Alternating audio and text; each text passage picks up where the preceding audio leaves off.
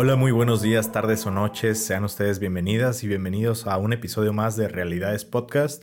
Feliz año, feliz Navidad. Estamos iniciando un nuevo año 2023. Márquenlo para que no se les olvide de repente cuando estén anotando la fecha arriba de las hojas. Ya no es 2022, es 2023. Y dando la bienvenida a este año, pues con nuevos episodios, con nueva temporada de Realidades Podcast. Y el día de hoy, pues con un tema muy ad hoc al inicio del año que creo que ya lo vieron en la descripción del video, que son los propósitos de año nuevo. Hay dos constantes siempre que se inicia un año. Una de ellas es el establecer propósitos de año nuevo. Y la segunda es romper los propósitos de año nuevo y el siguiente año volvernos a realizar, ¿no? Pero ¿qué pasa con, con la psicología o con el tema de los propósitos de año nuevo? ¿Sirven, no sirven? ¿Si nos motivan o nos desmotivan a continuar? este, con nuestra vida cotidiana, qué sucede con los, con los temas de propósitos de Año Nuevo. Hoy vamos a platicar un poco acerca de eso. Antes de iniciar, me gustaría agradecerles a todas y a todos ustedes que han compartido el contenido en las diferentes redes sociales, tanto en TikTok eh, como en YouTube, como en Spotify, en todas las plataformas de audio ya que hemos estado llegando a más y más escuchas cada vez y hemos podido acceder eh, a los oídos de muchas más personas en toda Latinoamérica, Estados Unidos, Canadá, Europa, en muchas partes del mundo. Y lo que más gusto me da no solamente es que ustedes me estén escuchando en cada episodio de podcast, sino que también estamos accediendo a brindar el servicio de salud mental para todos, que es el proyecto eh, del cual pues ya les he hecho mucha publicidad desde episodios anteriores. Eh, al finalizar el episodio les explicaré de qué trata este, este proyecto si están interesadas o interesados en empezar un proceso terapéutico en línea. Pero sin más por el momento vamos a iniciar. Los propósitos de año nuevo. ¿Se han puesto a pensar estadísticamente cuáles son los propósitos que más nos hacemos en año nuevo? Pues hay personas que ya han hecho estudios al respecto y un estudio que se realizó eh, se dieron cuenta que más del 50% de los propósitos que se realizan en Año Nuevo tienen que ver con temas de salud. Sí, creo que es algo muy lógico. Todos tenemos un tema de voy a bajar de, de, peso, quiero bajar esta lonjita, quiero comer más saludable, voy a dormir mejor, voy a dejar el, el cigarro, ese vicio, ese mal hábito, cosas relacionadas a la salud. Más del 50% está relacionado con esto y entre el 15 y el 20% está relacionado con cuestiones interpersonales, mejorar las relaciones de pareja, mejorar la relación con mis amigos, con mi familia. Qué curioso, ¿no? Las cosas que en ocasiones, digo, ambas son muy significativas para nuestra vida, pero en ocasiones las que pudieran repercutir de manera más inmediata, que es el mejorar las relaciones, digo, la salud también, pero es un proceso progresivo, pues a veces lo dejamos en segundo plano, ¿no? Y acabamos por no cumplir ni una ni otra. Entonces, hoy les explicaré y les daré algunos tips para saber si funcionan, si no funcionan y cómo hacer que funcionen los propósitos de Año Nuevo. Yo, como ustedes, un ser humano, mortal más, he estado sujeto al elegir propósitos de Año Nuevo y no cumplirlos durante todo el año. Innumerables ocasiones he pagado un año de gimnasio para ir dos, tres días al año. No me siento orgulloso de decirlo, los que me conocen saben que es verdad. Hay ocasiones en las cuales sí he podido seguir un régimen, pero hoy les platicaré desde mi experiencia y dándoles como algunos consejos por qué no me funcionó a mí esto, ahora que ya lo sé y es más consciente. Pero bueno, vamos a iniciar.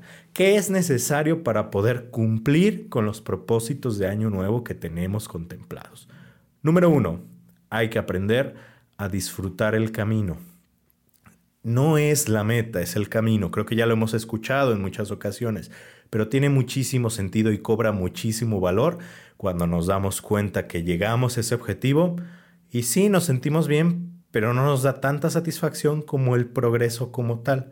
Pregúntenle a cualquier persona que se haya planteado una meta y te dirá lo mismo se siente hasta un, un, espacio de vacío inmediato después de haber concluido con esa meta que teníamos. Es como un, ahora que sigue. Entonces, entendiendo esta parte de cómo funciona nuestro, nuestra mente a la hora de conseguir objetivos, hay que hacer el camino más disfrutable. Por ejemplo, si tu objetivo es realizar ejercicio durante todo este año, no vas a elegir, por ejemplo, yo que elegí el gimnasio cuando sé que el gimnasio no me gusta. Tal vez me gusta el CrossFit, jugar básquetbol jugar tenis, jugar fútbol, algún deporte, danza, no lo sé. tú elige alguna actividad física que sepas que vas a disfrutar, el aprenderlo, el hacerlo, no solamente los resultados a largo plazo, porque esos no van a ser inmediatos. Y cuando no los veas, aunque sabes que no son inmediatos, te vas a frustrar.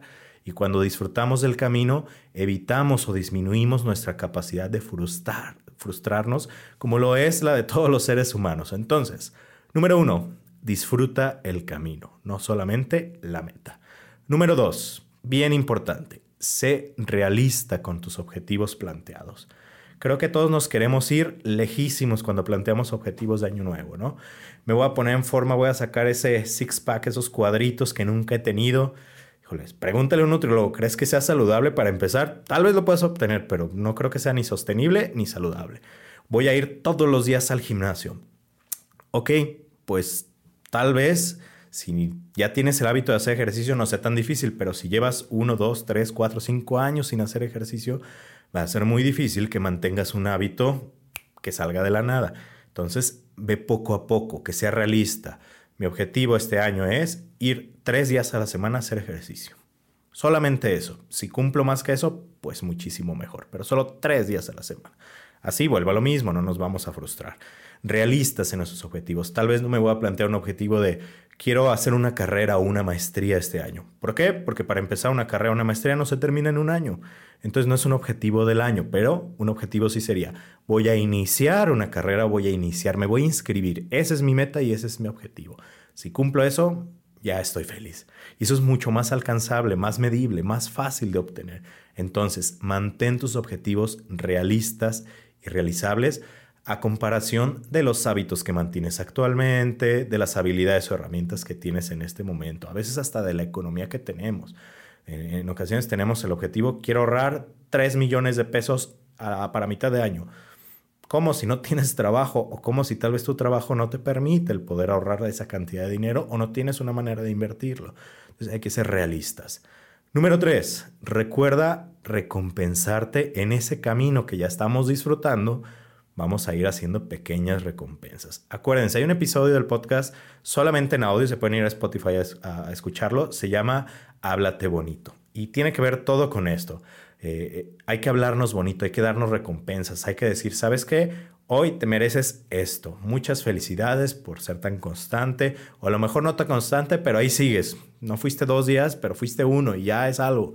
Entonces, muchas felicidades. ¿Qué te voy a dar? Pues te doy un regalito, voy a ir al cine a ver esa película que tanto me gusta, me voy a preparar ese desayuno. Si tu objetivo es saludable, pues saludable, pero rico que siempre había querido preparar, voy a aprender tal cosa, darse esos pequeños regalos uno a uno mismo, que de por sí no estamos acostumbrados, pero más en este tipo de situaciones, nos pueden ayudar a mantenernos motivados y a que el factor número uno de esa motivación seamos nosotros mismos, nosotras mismas. Porque en ocasiones le dejamos esa responsabilidad y ese papel de mantenernos motivados a nuestro contexto, al entorno. Me voy a mantener motivada, motivado si mi amigo, si mi amiga, si mi novio, si mi novia sigue yendo al gimnasio o sigue comiendo bien o si dejó de fumar o si dejó de hacer tal cosa. Si no, pues voy a romper los hábitos que estaba generando. No, no, no. Tú eres eh, la única y el único responsable de mantener tus objetivos y mantener tus hábitos saludables en este nuevo año. Otra recomendación, el debería versus el quiero. Hay una máxima dentro de las cuestiones del hacer en el día a día. Cuando hacemos algo que nos gusta, pues es bastante disfrutable, pero cuando eso que nos gusta se vuelve una obligación, se vuelve un debo de hacer esto, ya vamos por mal camino. Entonces, recuerda siempre mantenerte en ese estado de querer, no de deber, en el momento en que empieces hasta tú misma, tú mismo hablarte, es que debo de hacer esto, es que debo, estoy obligado porque si no, eh, me voy a flagelar en la noche y me voy a sentir súper culpable. No, no, no, no, no. Cuidado ahí. Es, quiero hacer esto. Desde la manera en la cual hablamos, creo que nos puede ayudar bastante esta parte. Entonces, recapitulando, disfruta el camino, sé realista con tus objetivos, date pequeñas recompensas en el camino y háblate en un sentido de, querer, no de deber hacer las cosas. Ahora, para explicarte un poquito más y para cerrar este tema, ¿qué es lo que sucede o por qué nos cuesta tanto trabajo el, el meter nuevos hábitos, el meter nuevas situaciones a nuestra vida cotidiana? Pasa una cuestión muy sencilla, que es que cuando tú insertas un nuevo hábito en tu vida cotidiana, entra en competencia con los hábitos que tenías anteriormente, como lo puede ser, por ejemplo, el hábito de ver la televisión todos los días. Si tú quieres sustituirlo por ir a correr, va a ser bastante difícil porque estás perdiendo algo, estás perdiendo una actividad que ya realizabas anteriormente. Entonces, no sustituyas de manera inmediata una por otra. Baja y aumenta otra. Ve regulando toda esa parte y será más sencillo para ti. Compárteme en los comentarios o en, en los videos y en las plataformas qué objetivos tienes tú para este nuevo año 2023, qué tan realistas o no realistas son esos objetivos que te planteaste y ahí platicamos un poquito. En la descripción de abajo les voy a dejar dos links. Uno para unirse a un grupo de WhatsApp que acabo de iniciar en el cual podemos estar en contacto, voy a subir contenido, les aviso cuando haya en vivos y me pueden platicar lo que me quieran platicar. El grupo de WhatsApp ahí está. Y el segundo enlace es para la página web saludmentalparatodos.net, donde estamos ofreciendo un servicio de psicoterapia en línea con un equipo de psicólogos especializados a un bajo costo. Ahí pueden obtener toda la información o también en el grupo de WhatsApp. Les agradezco muchísimo su tiempo por haber escuchado este episodio. Los veo en el siguiente episodio y les agradecería que compartieran, etiquetaran, se suscriban, manita arriba en todas las plataformas. Muchísimas gracias, que tengan un excelente día. Hasta luego.